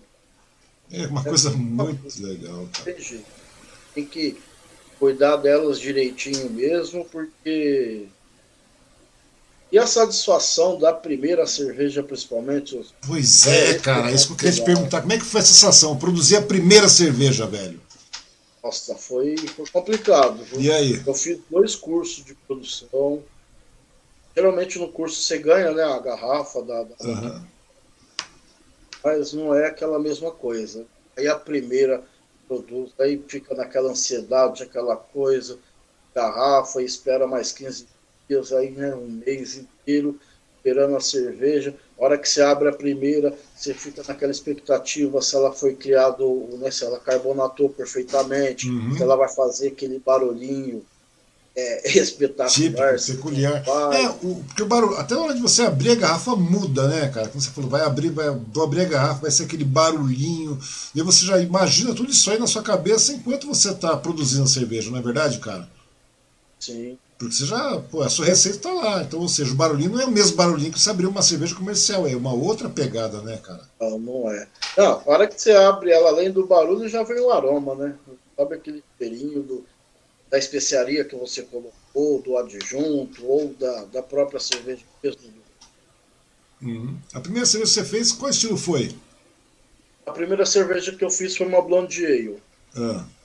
Uma cerveja com um tom avermelhado, cobre, né? Uhum. Tinha um, um sabor frutado, a banana, a pura, uma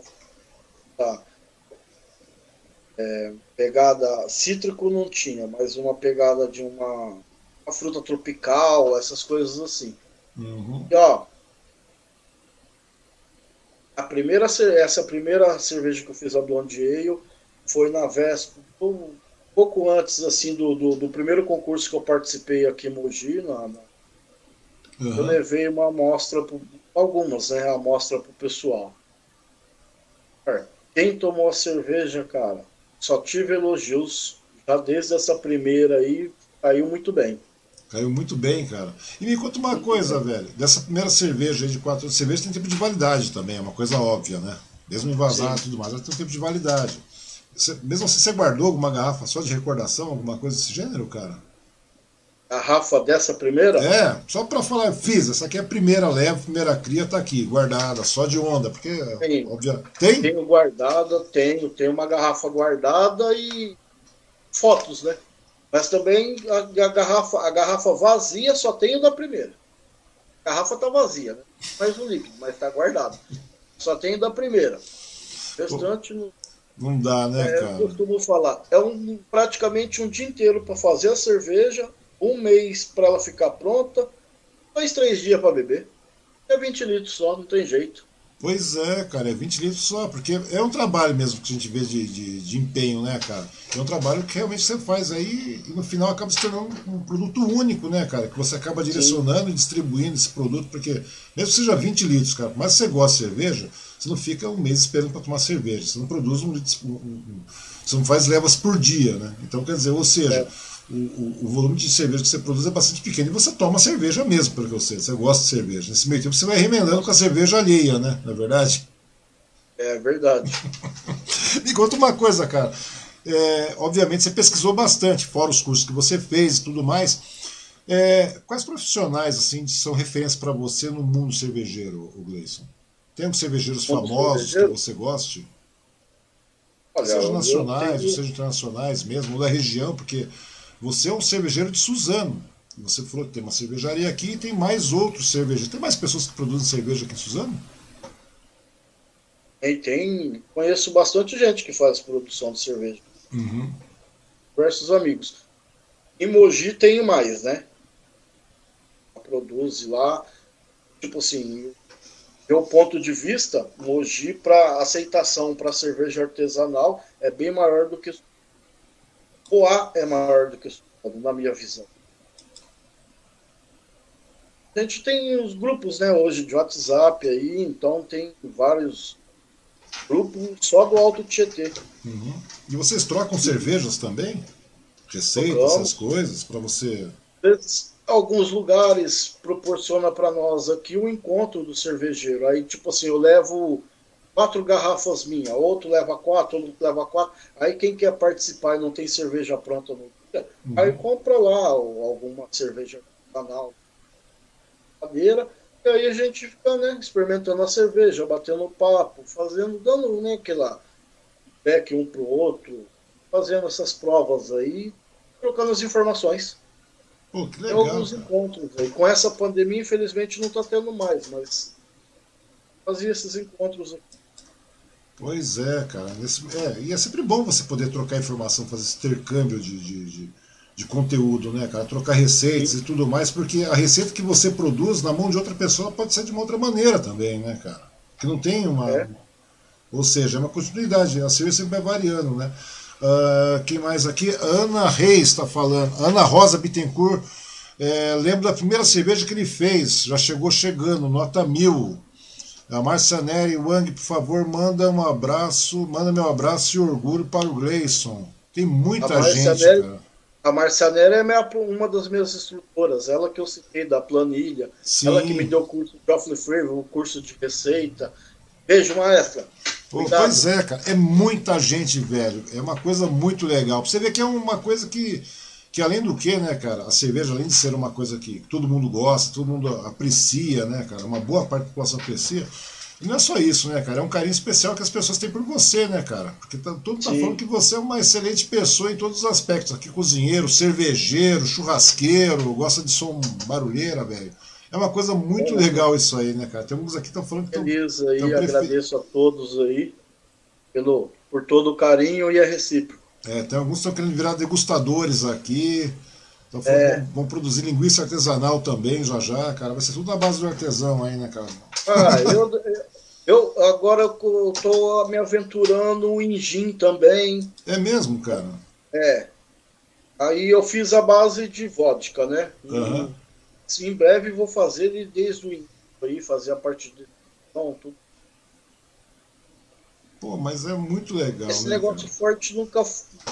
eu sou mais pro lado da cerveja mesmo. Meu irmão que é mais pro negócio forte, tanto é que ele também tá começando a comercializar e a começar a comercializar. Já, já começou, né? Já deu start. Parte de cachaça. O dele tá na, no ramo de cachaça. Aí, pronto. Aí o irmão com cerveja, um cerveja, o outro com cachaça. Aí já tô atrelando o gin também. Aí já tem um amigo com isca. Aí vai virar a farra nossa agora do boi. Não, cara, mas o legal é o seguinte, né, cara, que é para um público seleto isso aí, né, cara? Tem um mercado muito bom também, né? A grande verdade é essa, que apesar de ser um hobby, de ser um prazer e tudo mais, cara, tem a questão de, de realmente ser um negócio rentável também, né? Que você pode acabar produzindo, de repente, para você falar, ah, tem que ter um mapa, tá, e tudo mais, mas nada impede que faça uma, uma parceria entre, entre, entre vários cervejeiros também, que vocês possam vir adquirir e montar toda essa estrutura para que vocês tenham essa, essa digamos assim, essas parcerias de uma maneira, como se fosse uma pequena cooperativa. Existe esse tipo de coisa, como uma cooperativa de cervejeiros também, Você já ouviu falar disso?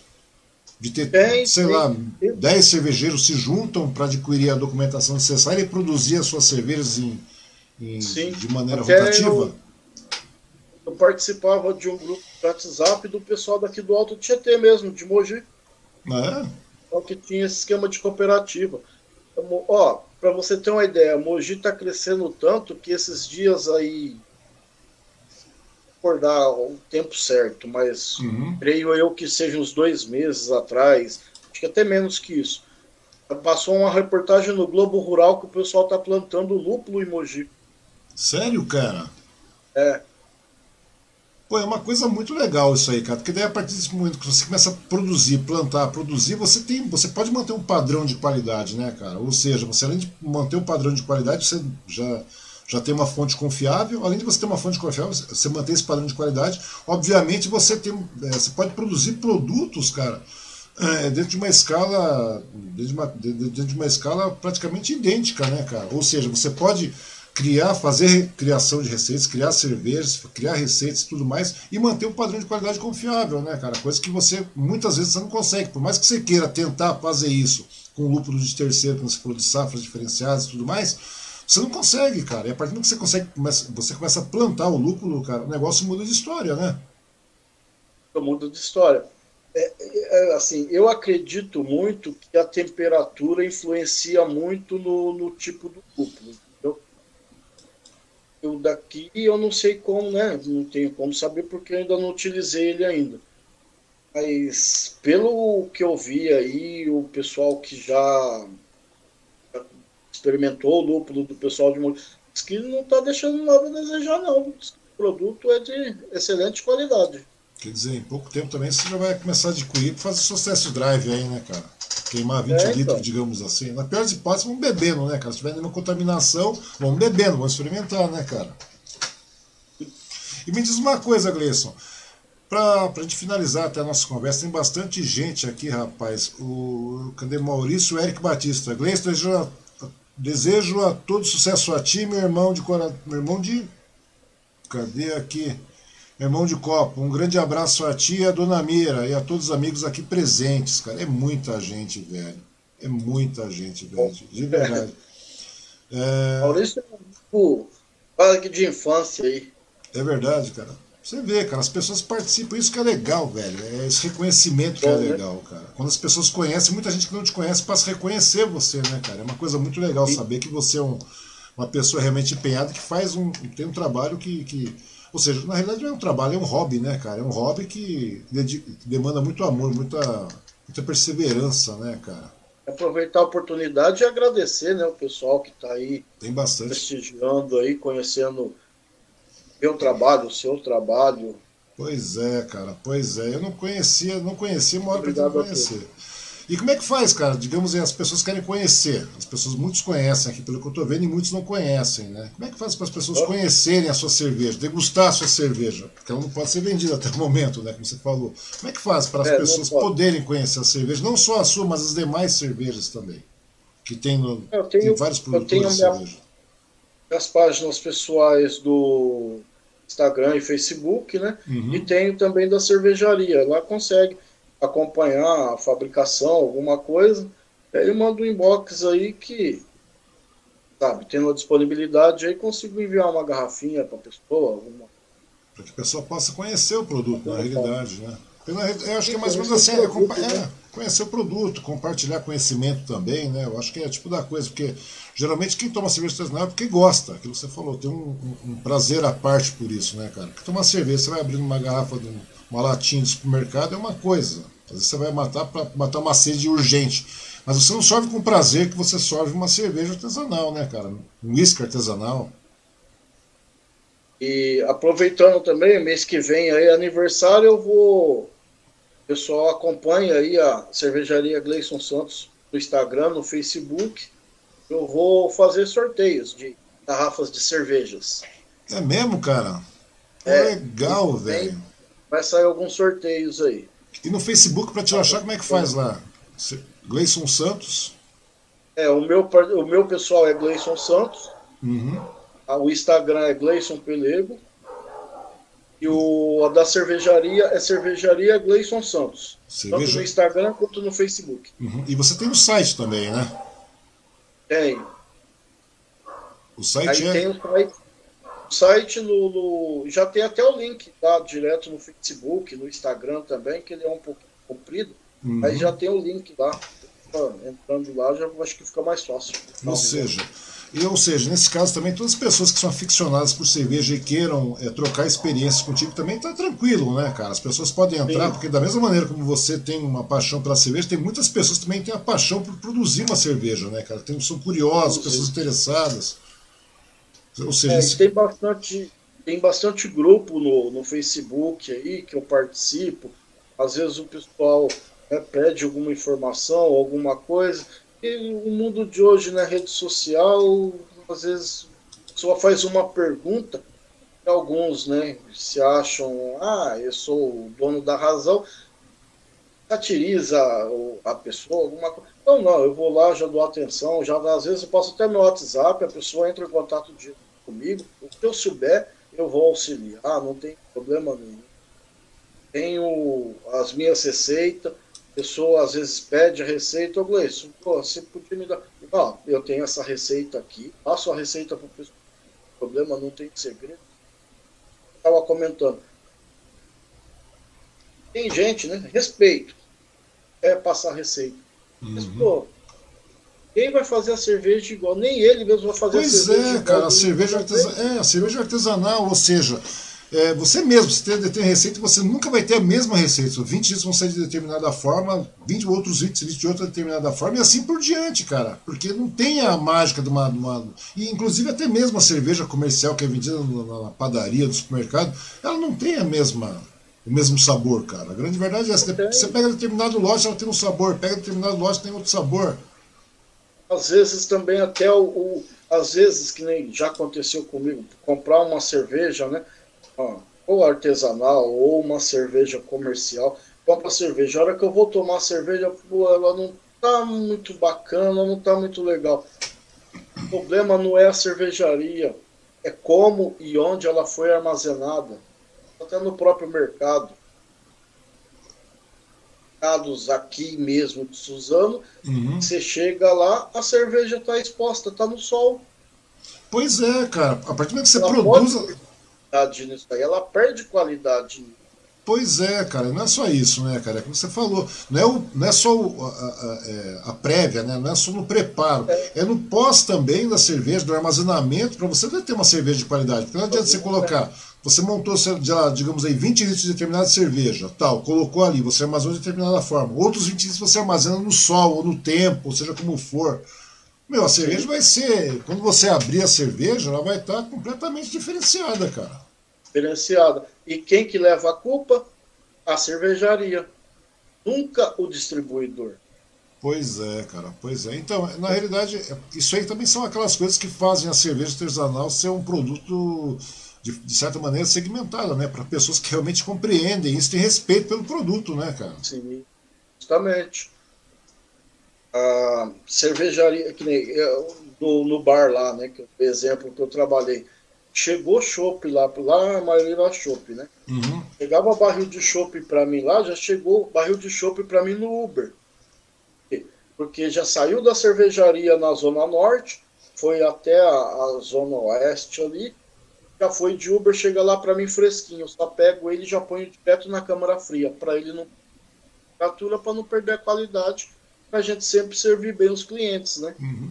É, porque é aquilo que Agora, você falou, né? É aquilo que você falou, porque querendo ou não é um produto químico, né, cara? Sim. É um produto químico que sofre variações, né, cara? Qualquer coisa externa, é. qualquer procedimento externo, qualquer temperatura externa, qualquer agente externo, causa uma variação tremenda no produto, cara.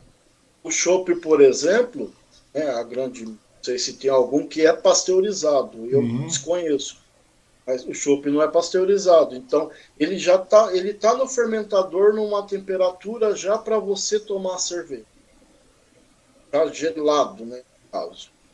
Aí ele sai de lá, você tira do fermentador, já engata a mangueira, enche o barril.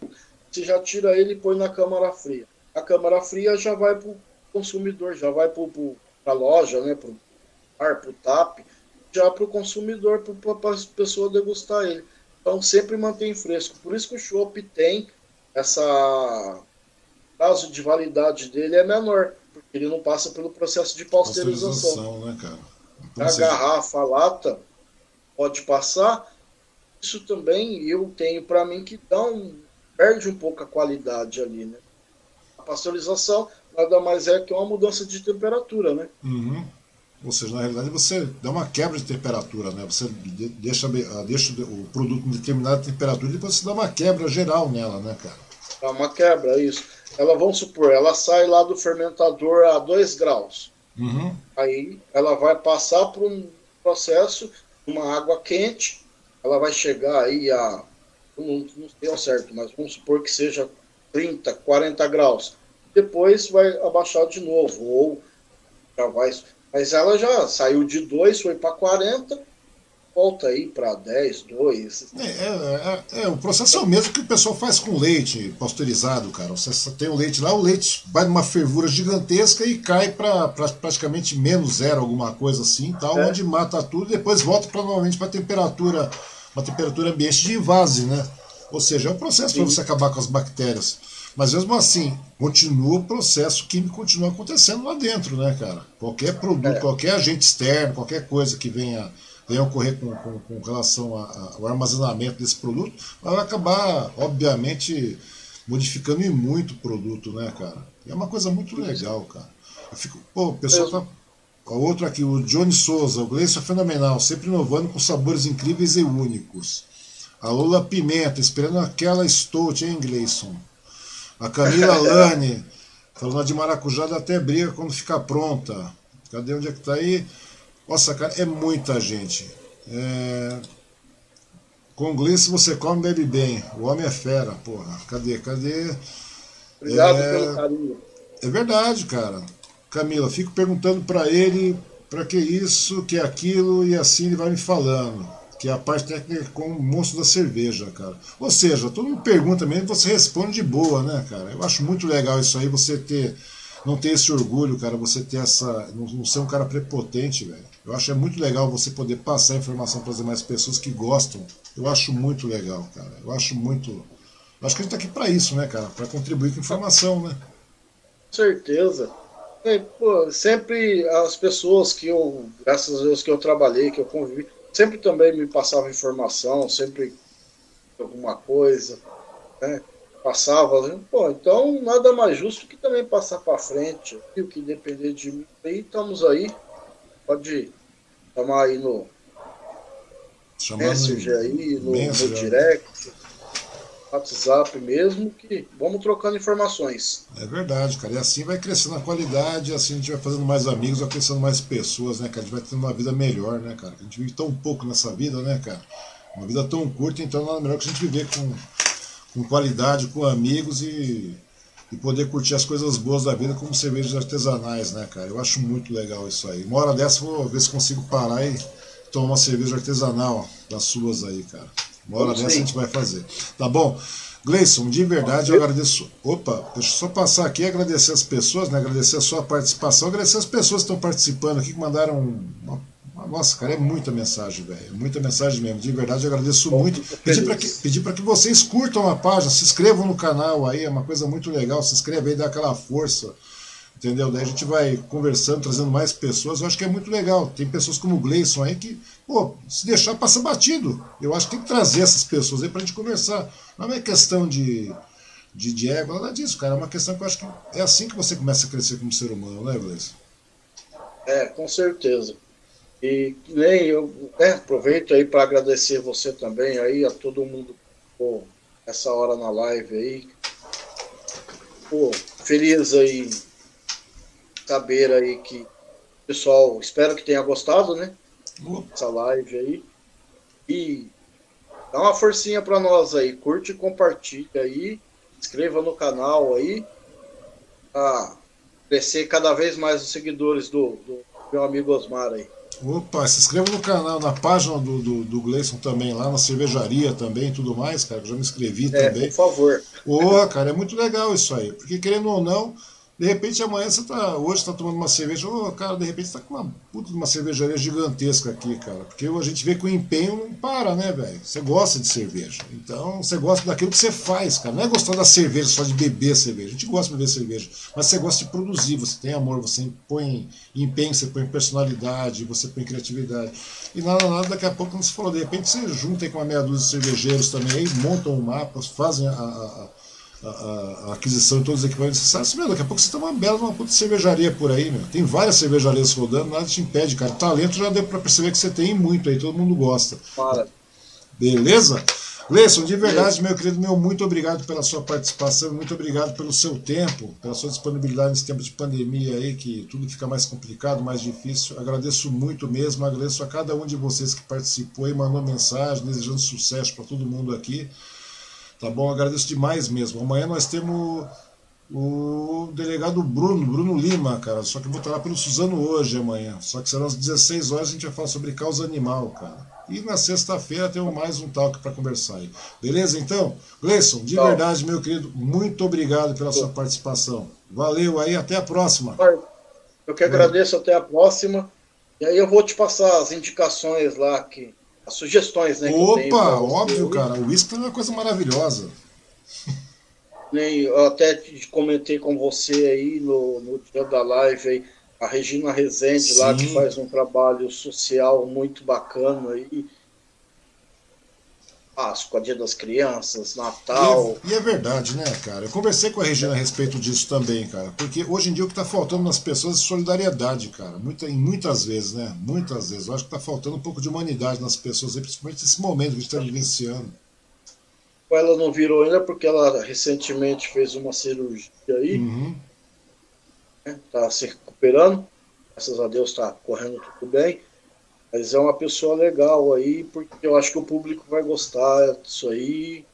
Precisamos né, de, de pessoas como ela, tá? Porque Sim, é ela é, é uma pessoa fora de sério. Eu acho que quanto mais pessoas de bem aqui, cara, sendo conhecidas e e, e, sendo colocadas em pauta, cara, é assim que você consegue mudar as pessoas, cara, mudar o mundo, né, cara? Que tá meio complicado. Ah, é aquilo que eu falei, se você quer fazer uma, uma contribuição, cara, comece a contribuir fazendo coisa boa, cara. Porque você vai morrer, a grande verdade é essa. Então, uma hora, meu, o que fica são suas boas ações, fica a sua boa memória em cima, tá junto com os demais, velho. Não tem outro caminho. O caminho é esse aí. E eu acho que, é, você falou, eu já chamei ela, tá? Como você falou que ela tá já, é, se restabelecendo uma cirurgia, né, se recuperando, convalescendo uma cirurgia. Mas são pessoas assim que a gente tem que trazer, cara. Se não trouxermos pessoas assim, cara, de nada vale o que a gente faz na vida. A grande verdade é essa. Beleza, então? Maravilha. Gleison, de novo, meu muito obrigado, muito obrigado a todos aí. E aguardo vocês na próxima. Curtam, se inscrevam no canal, é, se inscrevam na página do Gleison e tamo junto aí. Beleza, meus queridos? Um abraço a todos, muito obrigado, pessoal. Valeu, brigadão.